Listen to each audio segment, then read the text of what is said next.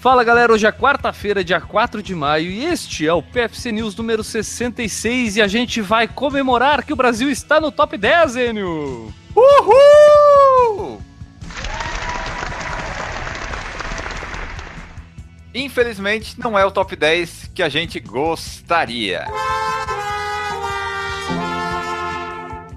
O Brasil está no top 10 dos países com maior número de casos de doping. É triste, mas a realidade é que nos últimos anos uma das palavras mais ouvidas no mundo dos esportes é o doping. E por conta disso, a WADA, Agência Mundial Antidoping, organizou um relatório sobre os casos do mundo em 2014. O estudo trouxe a informação de que a Rússia lidera o número de ocorrências com 148 casos, a Itália em segundo com 123 e a Índia com 96 em terceiro. Depois tem Bélgica, França, Turquia, Austrália, China e Coreia do Sul também no top 10. O Brasil está ali na nona colocação com 46 de um total de 1.693 casos de doping que envolvem 109 nações em 83 modalidades. Nos casos descobertos no Brasil, a maioria veio do atletismo com 13 violações e uma de descoberta não analítica revelada após um trabalho de inteligência da entidade.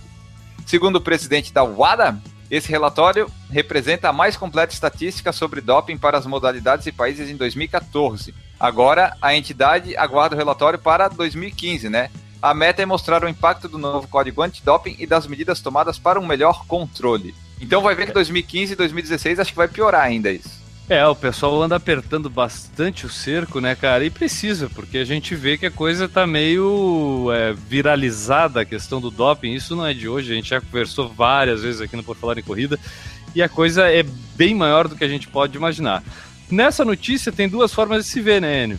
A primeira forma é que, pô, o Brasil tá entre os 10 mais. É, com mais casos de doping.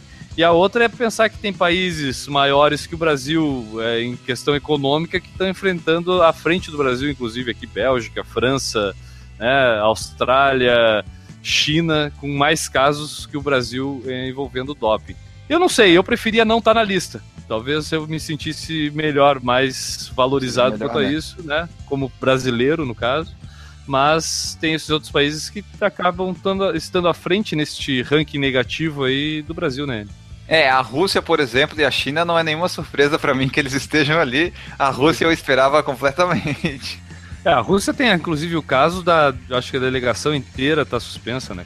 É, então. E até sobre isso, nas Olimpíadas, eu já ouvi gente falar que não sabe se vai conseguir ver as Olimpíadas como via antes, porque vai pensar assim, pô, o cara ganhou aquele prova no atletismo.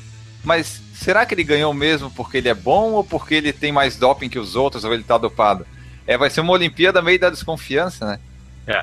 Vamos só deixar claro aqui o pessoal, para o pessoal ter bons ouvidos, a gente não está falando simplesmente de atletismo, né, Enio? Isso aqui é em é, questão de, é em geral dos esportes, né? Mas é, a gente vê notoriamente que o atletismo acaba sendo um dos focos da grande busca atrás de pessoas com doping, porque é um dos esportes onde mais se encontra casos de doping.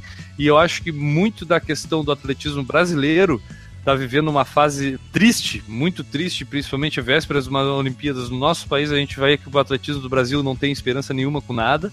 Né? Muito se dá por causa de todos esses escândalos que aconteceram com o doping dos atletas uh, de atletismo brasileiro. É, e uh, só fazendo um comentário não tão sério, mas o Brasil é tão ruim que não consegue nem se dopar para ganhar um negócio, sabe? E ainda se dopa mal porque os caras pegam. Então, com este comentário avalizado sobre DOP de N Augusto, a gente termina por aqui o PFC News número 66 e a gente volta amanhã, quinta-feira, galera. Um abraço para todo mundo e tchau e não se dopem.